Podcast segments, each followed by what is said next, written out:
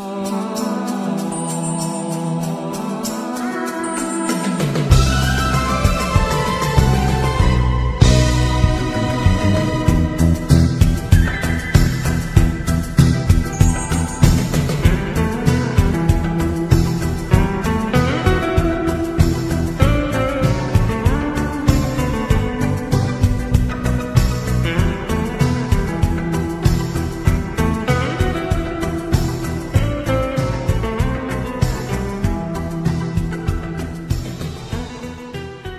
Bueno y bienvenidos una semana más a Guayabera Podcast. Me alegra estar con todos y cada uno de ustedes en esta semana y poder conversar una vez más de diferentes temas, pero sobre todo de continuar con nuestras series de comentarios, nuestras series de historia.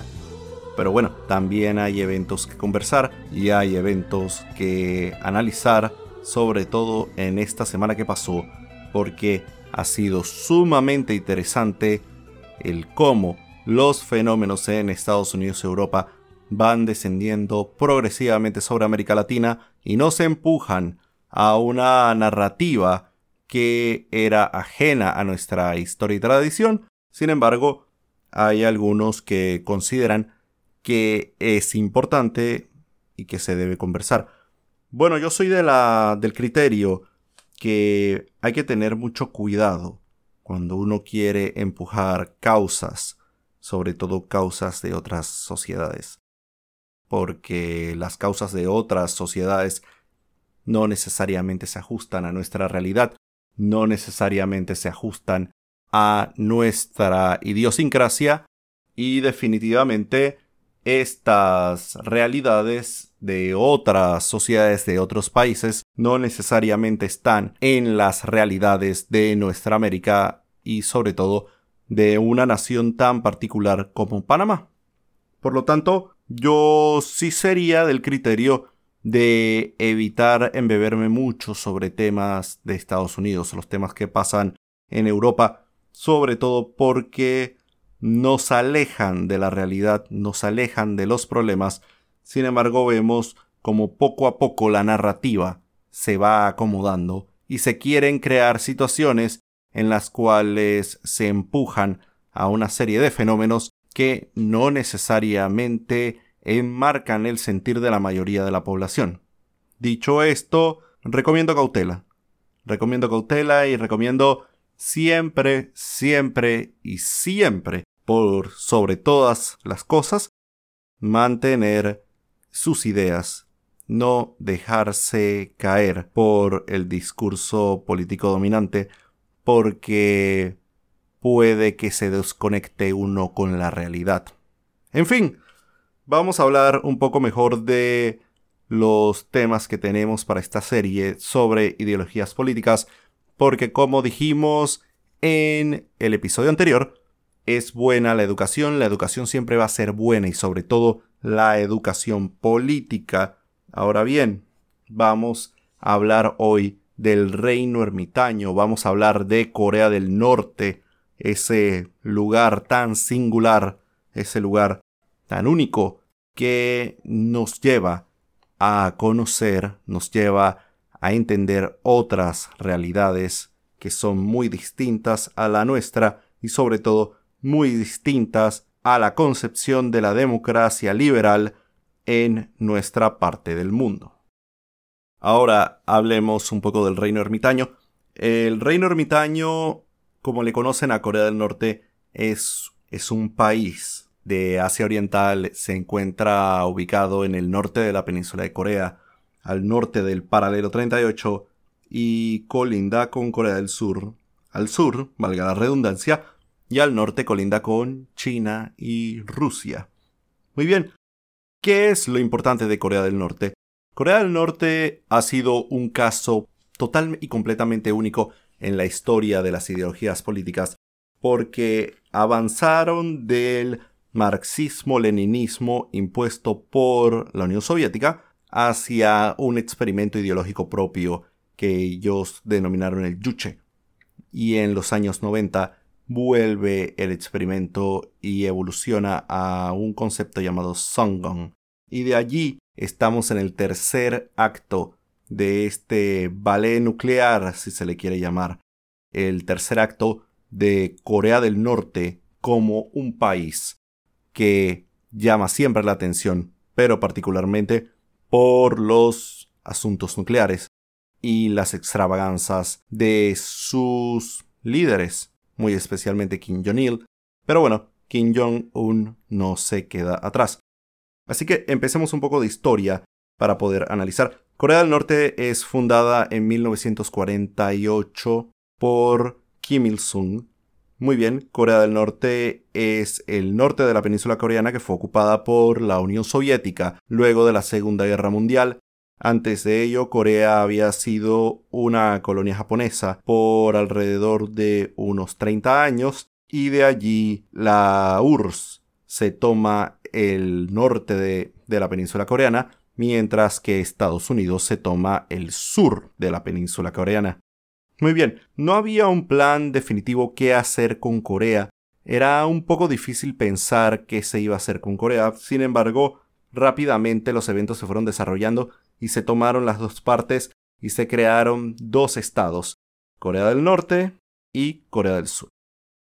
Obviamente al pueblo coreano no le gustaba esta idea, no le simpatizaba, no le llamaba la atención la idea de una Corea dividida, de un país dividido, especialmente por sistemas políticos. Es entonces que comienza poco a poco a tensionarse el país, sobre todo por la creciente desconfianza entre ambos lados de la península. Las dos Coreas comienzan a crecer en hostilidad en pequeñas escaramuzas de un lado y del otro, hasta que finalmente en 1950 el gobierno norcoreano, Kim Il-sung, como presidente de Corea del Norte, decide invadir a su vecino del sur. Muy bien, es el primer gran conflicto luego de la Segunda Guerra Mundial. Vamos a ver que es el primer conflicto donde una fuerza de Naciones Unidas entra en rescate de los surcoreanos cuando la situación parece insostenible para el norte, China entra al conflicto y ayuda a balancear las cosas hasta que finalmente en 1953 llegamos prácticamente a donde empezó la guerra. Llegamos al paralelo 38, llegamos a dos países, llegamos a dos sistemas y desafortunadamente la guerra de Corea termina sin un claro ganador, termina en un armisticio y el armisticio se ha quedado así hasta el sol de hoy. Bien, dicho esto, Corea del Norte comienza el mismo camino que otros estados socialistas alineados alrededor de la Unión Soviética. Sin embargo, la ruptura entre China y la URSS en 1961 influirá de manera definitiva a la política de Pyongyang. Definitivamente lo que sucede en ese entonces es que Corea del Norte comienza a tomar una postura mucho más intermedia. No quiere enemistarse con China directamente y tampoco quiere enemistarse con la Unión Soviética. Así que se va a mantener en ese interín entre ambos lados. Van a haber contactos eh, entre Pyongyang y Pekín, entre Pyongyang y Moscú. Sin embargo, siempre la alianza con la Unión Soviética va a ser la que más influya. Entonces, claro, la Unión Soviética va a ser el principal suplidor de materiales, de tecnología y de conocimiento técnico para el desarrollo de Corea del Norte. Ahora, Corea del Norte comienza a crecer poco a poco de manera ideológica y ese marxismo-leninismo original se va convirtiendo en un concepto propio llamado yuche. Yuche es una amalgama de criterios y de conceptos, es una amalgama entre el marxismo, es una amalgama con el confucianismo, es una amalgama con ciertos mitos y leyendas coreanos, y es así como poco a poco la figura y el culto a la personalidad de Kim Il-sung comienza a crecer y se comienza a desarrollar este culto al padre de que es muy confuciano. Las sociedades confucianas como China y Corea tienen la particularidad de ser sociedades altamente jerarquizadas, en donde la figura del padre es central en la familia, el respeto al padre, el culto al padre el culto a los ancianos como fuente de sabiduría, como fuente de riqueza, como fuente de unidad, y asimismo se circunscribe esta idea al Estado. El Estado como centro, el Estado como cabeza de toda la sociedad y obviamente el líder queda como el gran padre de la gran familia del Estado. Y es así donde el yuche se va desarrollando, es así donde el yuche se va convirtiendo poco a poco en una amalgama de ideas, pero sobre todo en una versión muy coreana del marxismo. Tanto así que el yuche se va a convertir en el eje central y se va a convertir en la idea principal y en la ideología nacional de Corea del Norte en las décadas por venir, porque esto va a ser el gran esqueleto donde se sostengan todo el mito, o todos los mitos, mejor dicho, todos los mitos de la historia nacional de Corea del Norte, pero sobre todo las que están relacionadas con el nacimiento de Kim Jong-il. Kim Il-sung, después de la caída de la Unión Soviética, se da cuenta que se está quedando sin aliados. Moscú se va, Beijing está en reformas económicas, eh, en ese momento China no se siente tan urgida de mantener a su antiguo aliado, y es allí donde Corea del Norte va a comenzar a buscar la producción y el desarrollo de armas de destrucción masiva en la figura de las armas nucleares. Obviamente Kim Il-sung conociendo y siendo de la generación de la Segunda Guerra Mundial, no quiere desarrollar las armas nucleares porque tiene miedo de que esto vaya a convertirse en un foco de sanciones o en un foco de castigo por parte de la comunidad internacional, es allí donde Kim Il-sung comienza o busca, mejor dicho, mantener la neutralidad lo más posible o evitar el uso de armas de destrucción masiva o el desarrollo de armas de destrucción masiva. Sin embargo, va a ser Kim Jong-il, su sucesor, quien va a empujar el desarrollo de la bomba, el desarrollo de las armas atómicas por parte de Corea del Norte. Asimismo, los desastres naturales en la década de los 90, asimismo las lluvias o la falta de lluvias o la nevada o la falta de nevada van a ser una serie de fenómenos cada año que van a ir afectando el desarrollo de la agricultura en Corea del Norte y esto va a provocar una gran hambruna y una gran escasez, no al nivel del periodo especial en Cuba, sino va a ser a nivel mucho más grave debido a que el Songon, como lo vamos a explicar un poco más en el siguiente bloque, va a traer el gran detonante que la crisis norcoreana no solamente va a ser una crisis de falta de alimentos, sino también va a ser una crisis que va a abrir las puertas a las sanciones internacionales, va a ser una crisis que va a abrir las puertas a los problemas con Corea del Sur, pero sobre todo al tema del contrabando, al tema de las falsificaciones de alta calidad de dólares, así como a la supuesta producción de droga por par y esto esto es una acusación por parte de los Estados Unidos. Obviamente esto es un tema que no se ha podido probar fuera de los escenarios o del escenario de los medios y del gobierno norteamericano. Ahora bien, el gran problema con Corea del Norte va a ser que su aislamiento va a provocar grandes carencias en la población, pero el aislamiento va a seguir muy principalmente debido a que los Kim, la familia Kim, va a evitar entregar el poder y va a evitar hacer ese salto generacional y lo que va a empujar es poco a poco al desarrollo de una especie de dinastía o de un régimen hereditario muy muy a la usanza de las monarquías de Europa y de Asia hasta hace muy poco. Muy bien, siendo este el orden de cosas, Corea del Norte en los años 90 tiene una situación complicada. Se le presiona para que termine el tema del desarrollo nuclear. Su población comienza a tener hambre. Y es aquí donde Kim Il-sung muere en 1994 y una figura bastante oscura toma el poder y se trata de Kim Jong-il. Sin embargo, vamos a hablar de esto un poco más en el segundo bloque de Guayavera Podcast.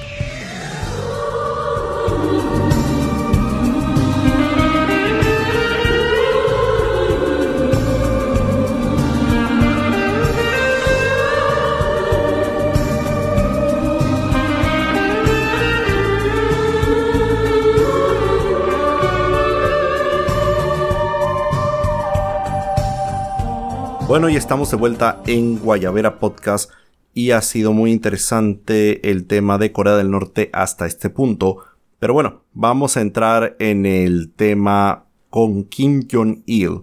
Muere Kim Il-sung en 1994 y es sucedido por Kim Jong-il. Pero ¿quién es Kim Jong-il? ¿De qué se trata? ¿Quién, ¿Quién es este personaje? Kim Jong-il nació en la Unión Soviética mientras su padre y su madre eran guerrilleros, guerrilleros comunistas, que se encontraban adscritos al ejército rojo y combatían contra los japoneses en las regiones fronterizas entre, en ese entonces, la Unión Soviética con Manchuria o con la Corea japonesa. Muy bien, Kim Jong-il nace con un doble arco iris sobre la cima del monte Pektu montaña sagrada entre Corea y China, que para el pueblo coreano es una hermosa y muy sagrada montaña, y nace con un doble arco iris cuando cae una tormenta de rayos. La nieve cae y ello produce un estruendo y el canto de las aves, y todos se maravillan con el nacimiento del querido líder Kim Jong-il. Bueno, eso de acuerdo a la historiografía oficial porque el natalicio de Kim Jong-il es considerado como uno de los feriados más importantes de Corea del Norte, es llamado el Día del Sol, porque Kim Jong-il, de acuerdo a los norcoreanos, o mejor dicho, de acuerdo al gobierno norcoreano, es considerado como el Sol del siglo XXI. Un apodo bastante interesante para un hombre que, de acuerdo a la historiografía oficial de Corea del Norte, ha podido hacer un 18 hoyos con un hoyo en uno, ha logrado filmar miles y miles de películas, ha escrito miles y miles de libros, ha compuesto varias óperas, obras de teatro y toda clase de material audiovisual para la educación y la iluminación del pueblo, etcétera, etcétera, etcétera. Entonces, la historiografía oficial de Corea del Norte va a darnos a ver que Kim Jong-il es un gran hombre, es un hombre imponente, es un hombre que tiene una gran capacidad, es un hombre que logra todo lo que quiere y que hace todo lo que quiere. Bueno, sobre lo último yo estoy de acuerdo. Por lo demás, creo que la historiografía oficial norcoreana es un poco un poco generosa, si la queremos llamar desde ese punto de vista, Kim Jong-il llega al poder en 1994 y lo curioso de este caso es que muy poca gente, muy poca gente fuera de Corea del Norte había escuchado el nombre de Kim Jong-il. Kim Jong-il, como dijimos, nació en la Unión Soviética, se instala en Pyongyang después de la guerra, siendo un niño. Su padre Kim Il-sung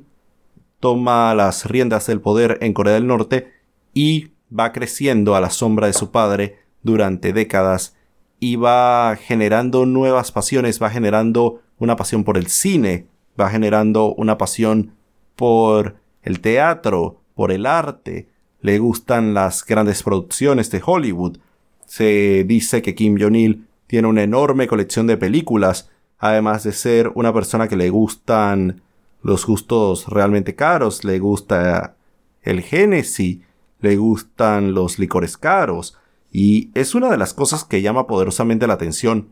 Y es que mientras Kim Jong-il y su séquito, su grupo más cercano, viven como reyes dentro del reino ermitaño, viven en este hermoso lugar para ellos,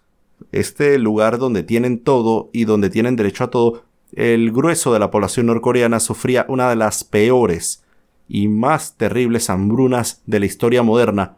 un periodo muy difícil a mediados de la década de los 90, donde la población de Corea del Norte moría de hambre, llegando al punto de comer la hierba, llegando al punto de hacer sopa de la corteza de los árboles, llegando al punto de tener que prácticamente dejarse morir en la calle, mientras que Kim Jong-il se encontraba tomándose su copita de Genesis y gastando la ingente mayoría del Producto Interno Bruto de Corea del Norte en sus Fuerzas Armadas porque desarrollan esta idea del Songon. Entonces el Songon básicamente es el ejército primero, lo militar primero, y el Songon va a moldear que la política de Corea del Norte se va a enfocar en defensa, se va a enfocar en lograr la bomba atómica, se va a enfocar en conseguir misiles de largo alcance y se va a enfocar sobre todo en ser una amenaza para los Estados Unidos. Es allí donde Kim Jong-il comienza a llamar poderosamente la atención del gobierno norteamericano y muy especialmente en la época de la guerra contra el terrorismo. Recordemos que después del 11 de septiembre, George Bush habla del llamado eje del mal, que para él sería Corea del Norte, sería Irak y sería Irán. Muy bien, Corea del Norte desarrolla la política del Songon, primero para evitar cualquier disenso interno, segundo, para evitar cualquier agresión externa y sobre todo para apuntalar al régimen de Kim Jong-il como un régimen capaz de lograr hacer las cosas y lograr mantener el control interno de Corea del Norte. Muy bien,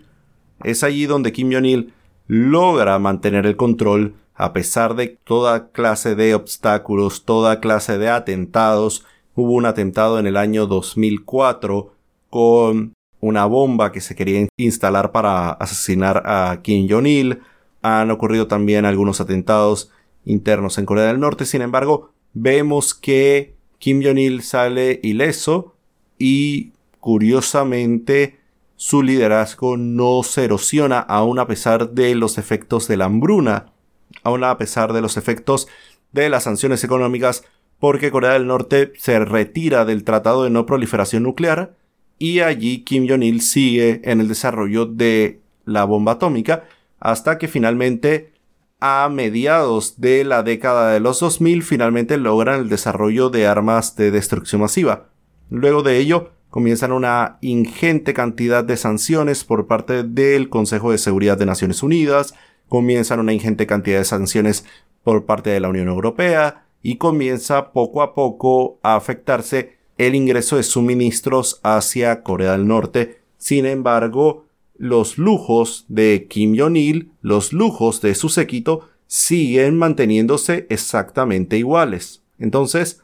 una de las cosas que llama poderosamente la atención de Corea del Norte es la forma en cómo se va moldeando a la persona. Cómo la propaganda va bombardeando y bombardeando a la población para mantenerla leal al partido, leal a los Kim, leal al Songon, leal al Yuche, y es allí como poco a poco se va moldeando las mentes, se van moldeando los corazones. Por eso es que digo que es muy importante hablar de la narrativa, y por eso es muy importante hablar de estos temas, porque los Kim y el caso de Corea del Norte explica ejemplos de propaganda exitosos ejemplos de una propaganda masiva y sistemática de manera exitosa en la cual cómo se va moldeando a la población para que esta población no cuestione, que esta población no opine o no se organice en contra del régimen. Sin embargo, va a haber disenso contra el régimen, pero la forma de lidiar con el disenso, una forma bastante confuciana, es utilizando los conceptos de culpa colectiva, es decir, si una persona es culpable de un delito ideológico o de algún delito contra el régimen, se considera que la familia de esta persona también es responsable. Y los campos de trabajo, los campos de reeducación, se van a convertir en un arma bastante poderosa para mantener alineada a la población, porque no se van a encerrar solamente a los individuos, sino que se van a encerrar familias enteras, se van a encerrar abuelos con padres, con hijos, con primos, etc. En este sentido, Kim va a mantener el control de Corea del Norte a través de ello, va a mantener el control de Corea del Norte también manteniendo un férreo control sobre las fronteras, manteniendo un férreo control sobre qué es lo que entra y qué es lo que sale de Corea del Norte. Se habla también de un turismo muy limitado a Corea del Norte, pero sobre todo un control a los contenidos que entran al país y sobre todo quiénes salen del país y bajo qué condiciones salen del país. La cantidad de desertores en los años 90 va a crecer a volúmenes considerables, sin embargo, muchos de ellos van a quedar atrapados en China o van a morir intentar llegando a Corea del Sur porque el periplo no se puede lograr a través de la zona desmilitarizada, sino que se tiene que ir al norte, hacia el río Yalu, cruzarlo, cruzar hacia China y de allí bajar hacia el sudeste asiático, ya sea a Tailandia, ya sea a Vietnam o ya sea un tercer país, para allí tomar algún vuelo o movilizarse hacia Corea del Sur. Los desertores norcoreanos van a ser una tónica en los años 90, van a ser una tónica en los años 2000, en la medida en que las sanciones de Naciones Unidas van a ir recortando la forma en que Corea del Norte puede percibir productos del exterior y que van a ser muy necesarios, sobre todo por las épocas de hambruna que se van a seguir repitiendo, esta vez con una intensidad menor que a la de, de los años 90. Muy bien, Corea del Norte entonces toma el camino del acercamiento en la primera década de los 2000, un acercamiento muy importante con Rusia, sobre todo porque a Rusia le interesa que Corea del Norte siga existiendo, tratando de evitar, eh, o mejor dicho, manteniendo la existencia de estos estados cojín, manteniendo la existencia de los buffer states, como dijimos en el episodio anterior. Estos buffer states van a ayudar a Rusia y van a ayudar a China, en el caso muy específico de Corea del Norte, a mantener distancia con Estados Unidos. Esto va a ser muy positivo y esto va a hacer que Rusia y China en un primer momento ayuden a Corea del Norte a sostenerse, porque Corea del Norte parece tambalearse a principios de la década de los 2000. Sin embargo, se logra apalancar gracias al apoyo de estas dos naciones. En punto seguido, los Kim van a intentar abrirse un poco más al mundo, tratar de invitar un poco a la inversión extranjera, sin embargo, no se va a lograr en un primer momento de manera efectiva por todas las sanciones económicas que pesan sobre Corea del Norte, lo cual imposibilita todo tipo de inversión extranjera o sacar el capital de Corea del Norte va a ser muy difícil y por lo tanto no va a lograr el efecto de atraer las inversiones extranjeras y Kim Jong-il va a mantenerse férreamente atado al tema nuclear y se va a mantener férreamente atado al tema de los misiles nucleares y sobre todo se va a mantener atado fuerte, fuertemente al tema de el Songom porque considera que todas estas sanciones, todas estas movidas por parte de las Naciones Unidas y de la administración norteamericana son intentos de derrocarlo, son intentos de debilitarlo. Y es así como Kim Jong-il muere en 2011 producto de un paro cardíaco y llega una figura mucho más oscura en un primer momento para nosotros porque no lo conocemos, no sabíamos quién era este muchacho que toma las riendas de Corea del Norte, que toma las riendas del reino ermitaño y es Kim Jong-un. Kim Jong-un va a ser muy interesante porque en pocos años Kim Jong-un va a demostrar poseer la misma brutalidad, la misma fuerza que su padre Kim Jong-il, sin embargo también va a lograr enseñar que tiene una mano, mucho más abierta cuando se habla en términos mucho más pacíficos, o mejor dicho, cuando se le invita a conversar. Y este fue el caso de las dos reuniones, las dos cumbres que tuvo Kim y Donald Trump, y asimismo los acercamientos que han tenido hasta hace muy poco con Corea del Sur. Sin embargo, uno de los grandes problemas para el acercamiento entre Kim Jong-un y Mu Jae-in, actual presidente de Corea del Sur, va a ser el tema de los desertores norcoreanos. Muchos de los desertores norcoreanos van a empezar a lanzar globos o hacer campañas propagandísticas para enviar información hacia Corea del Norte, ya sea enviando panfletos o enviando USBs o enviando CDs o DVDs. Esto va a ser un tema que va a ser muy, muy polémico y muy controversial porque Corea del Norte considera este tipo de movimientos o este tipo de políticas por parte de privados en Corea del Sur como un ataque del propio gobierno y esto va a provocar una crisis que en las recientes semanas ha provocado el cierre de la oficina intercoreana, ha provocado maniobras militares y ha provocado en última instancia el movimiento de tropas hacia la frontera. Sin embargo, ya pareciese que la situación se ha desescalado en cierta medida y van a volver nuevamente el tema de los contactos. Así que vamos a dejar el tema de Kim Jong-un hasta este punto y lo vamos a retomar en el último bloque de Guayavera Podcast.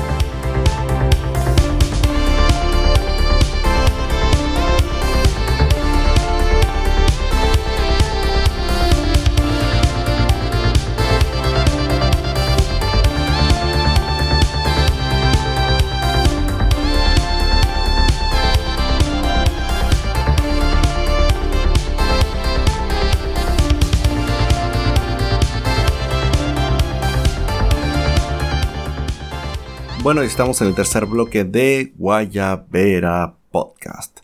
Me alegra que estemos todavía aquí hablando un poco de Corea del Norte, hablando un poco del Songon, hablando del Yuche, pero lo más curioso es hablar sobre los Kim. Y vamos a hablar un poco más del último Kim, que es Kim Jong-un, el actual líder de Corea del Norte. No tiene un título grandilocuente como gran líder o querido líder, sino respetado compañero, respetado camarada. Pero bueno,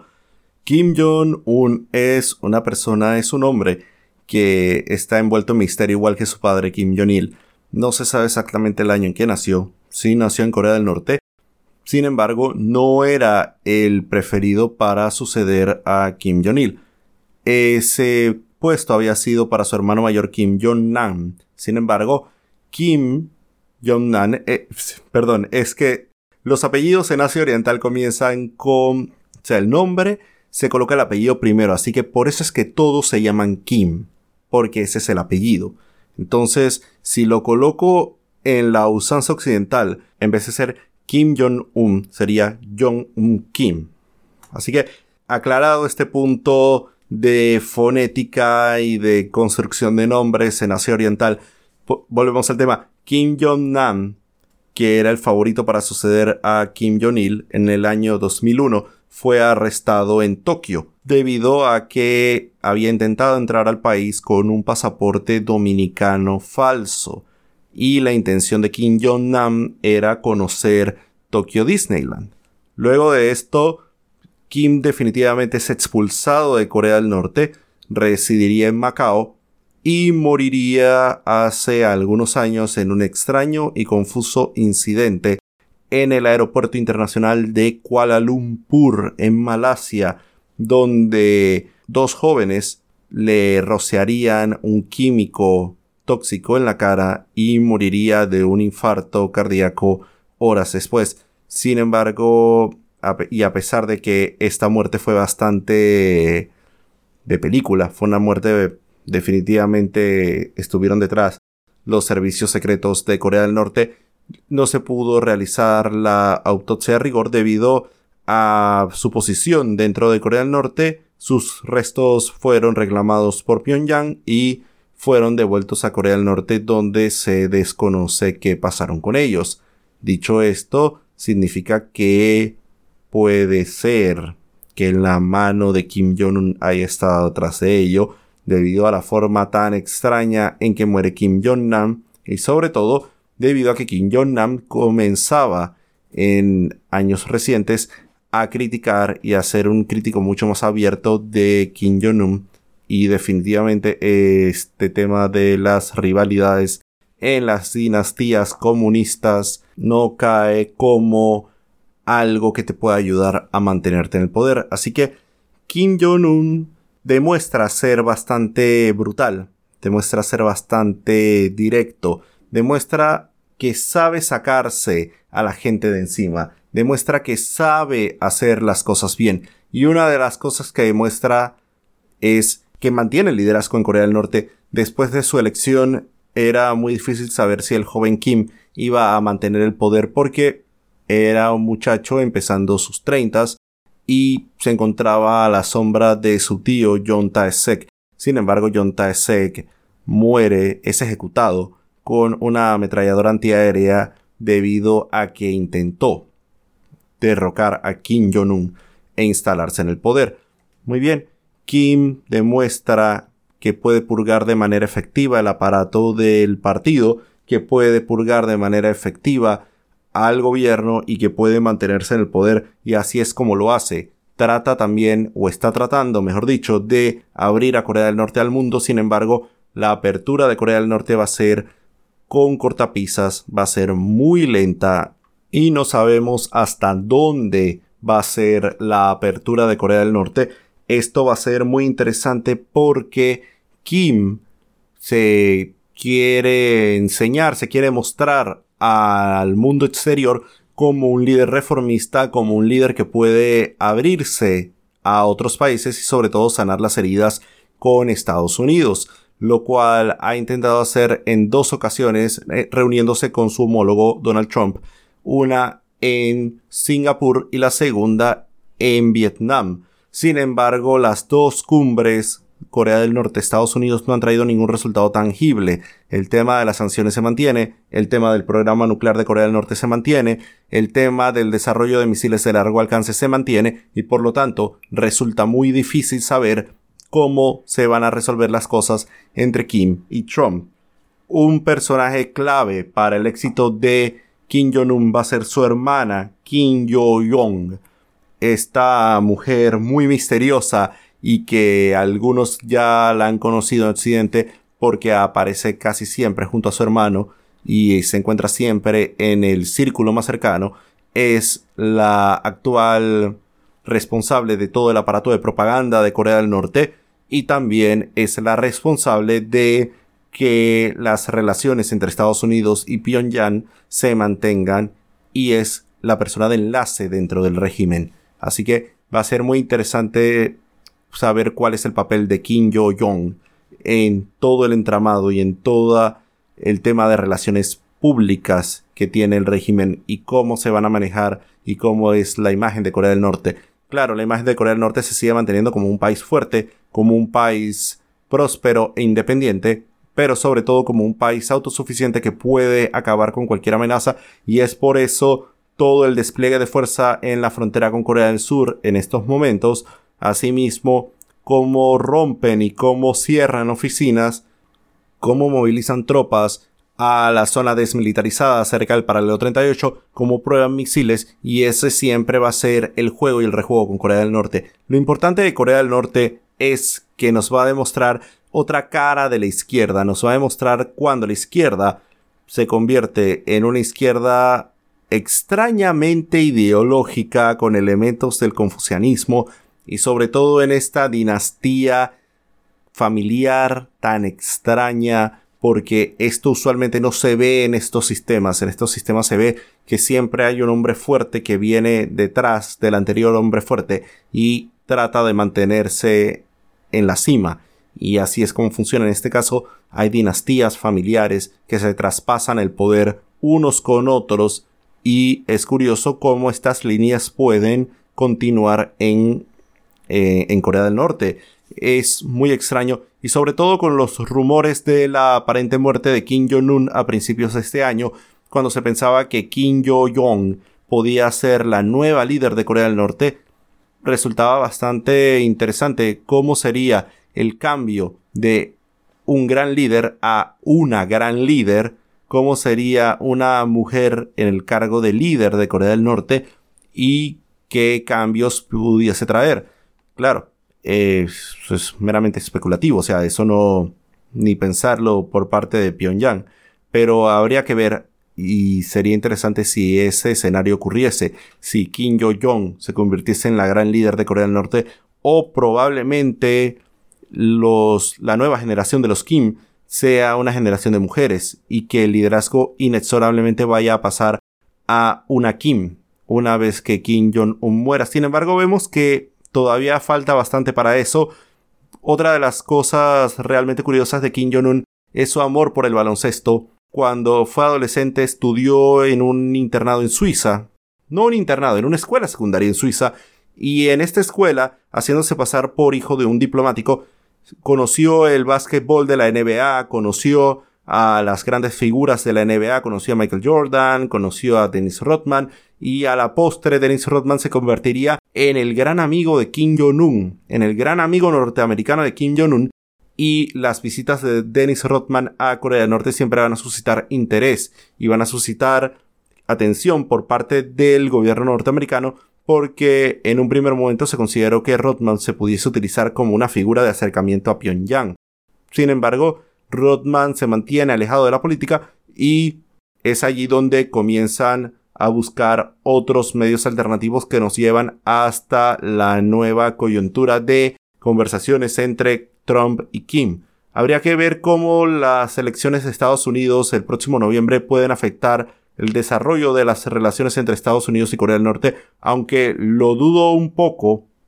más que nada porque todo parece indicar que la victoria de Donald Trump es prácticamente inevitable en el actual escenario de anarquía y caos de muchas ciudades en Estados Unidos cuando Trump y su discurso se enfocan en la ley y el orden. Por lo tanto, no es sorpresa que Donald Trump se relija en noviembre pero lo que sería sorprendente es ver cuál será la relación entre Pyongyang y Washington en la segunda administración de Donald Trump.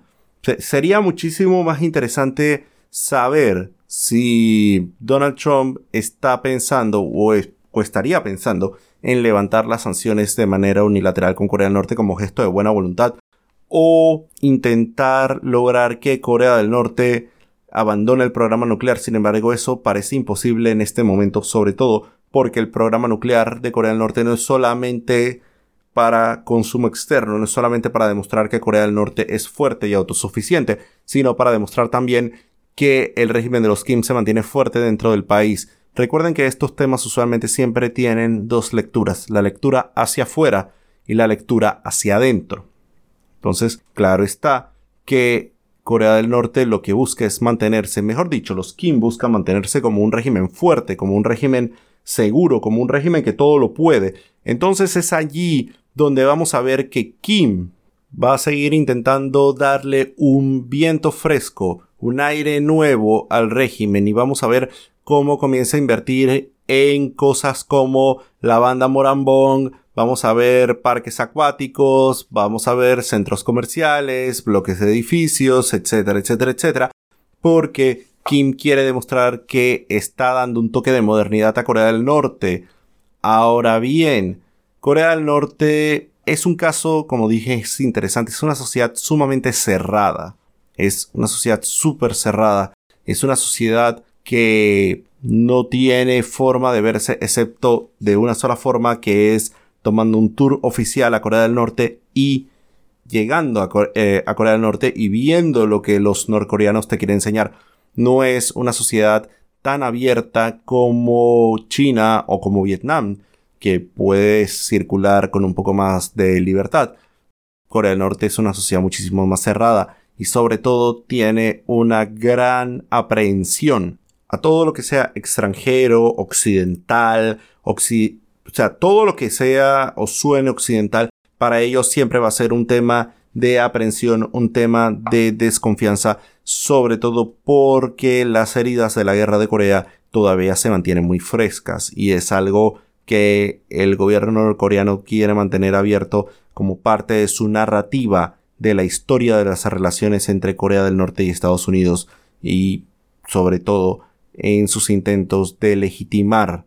la aspiración de una reunificación coreana con Corea del Sur, pero a la vía norcoreana. Claro, la reunificación parece cada vez más imposible cuando vemos que Corea del Norte y Corea del Sur ya son dos sociedades casi totalmente contrapuestas. Corea del Sur demostrándonos su desarrollo en la ciencia, su desarrollo en la tecnología, demostrando que puede convertirse también en una fábrica de fenómenos culturales y esto nos lo demuestra el fenómeno del K-pop, mientras que Corea del Norte se mantiene como una sociedad completamente cerrada, una sociedad militarizada, una sociedad donde la expresión de una persona por sí misma resulta prácticamente imposible y cosas como tener un USB con programación surcoreana o con música surcoreana puede acarrearte grandes problemas. Dicho esto, Corea del Norte seguirá siendo una tierra de misterio,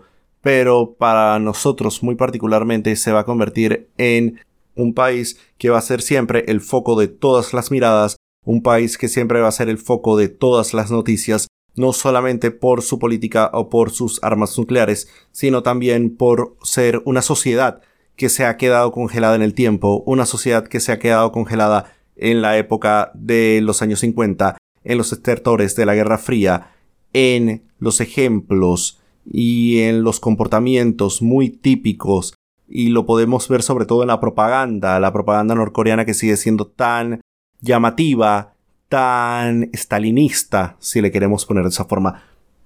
Por parte de nosotros en Guayabera Podcast ha sido un placer y el más grato honor poder estar con ustedes una semana más. Suscríbanse en nuestras redes sociales, búsquennos en Instagram como Guayabera Podcast, nos buscan en el Twitter como arroba foxlaniado, se pueden suscribir en anchor.fm, en Spotify, en podcasts de Apple, en podcasts de Google, en Public Radio, en Breaker y en todas las demás plataformas que están vinculadas a anchor.fm y nos oímos la próxima semana.